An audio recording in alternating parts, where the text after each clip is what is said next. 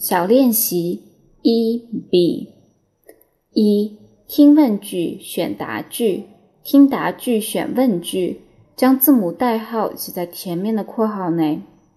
One How do you cross the road? Two Can we run on the road? Three when do you arrive at school? 4. It's next to the supermarket. 二、听小对话和问题，选择最佳答案，将字母代号写在前面的括号内。One. Hello, Alice. This Saturday is my birthday. I want to have a party. Really? Happy birthday to you, Peter. Thank you. Would you like to come to my party? Okay, I'd love to. Where's your home?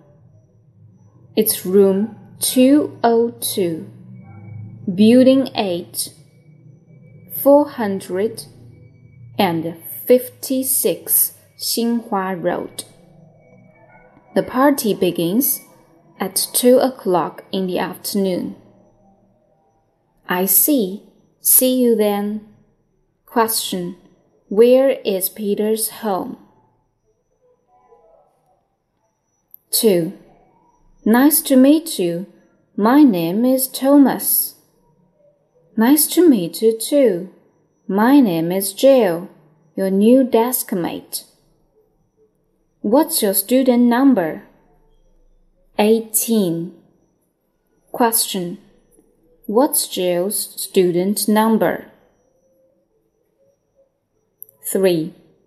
Dad, I want to invite my classmates to my party. Then you can give them invitations.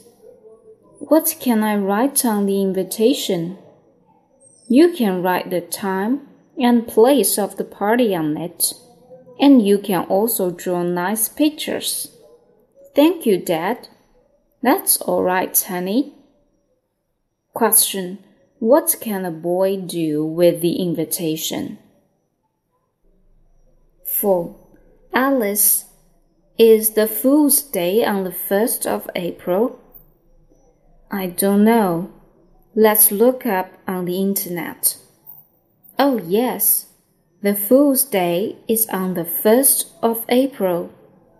And on that day, we can make small jokes with friends. Yes, that sounds interesting. Question When is the Fool's Day? 三，听一听，填入所缺单词，完成短文，每线一词。 Jack works in an office in Shanghai. One day, his boss says to him, Jack, I want you to go to Beijing. Jack goes to Beijing. When he walks out of the underground station, he can't find the office in Beijing. He stops and asks an old man. The old man says, Take bus number 12 and get off at Chang'an Road. Jack arrives at the office. But 10 days later, Jack goes to Beijing again. And again, he can't find the office. He asks the way. It is the same old man.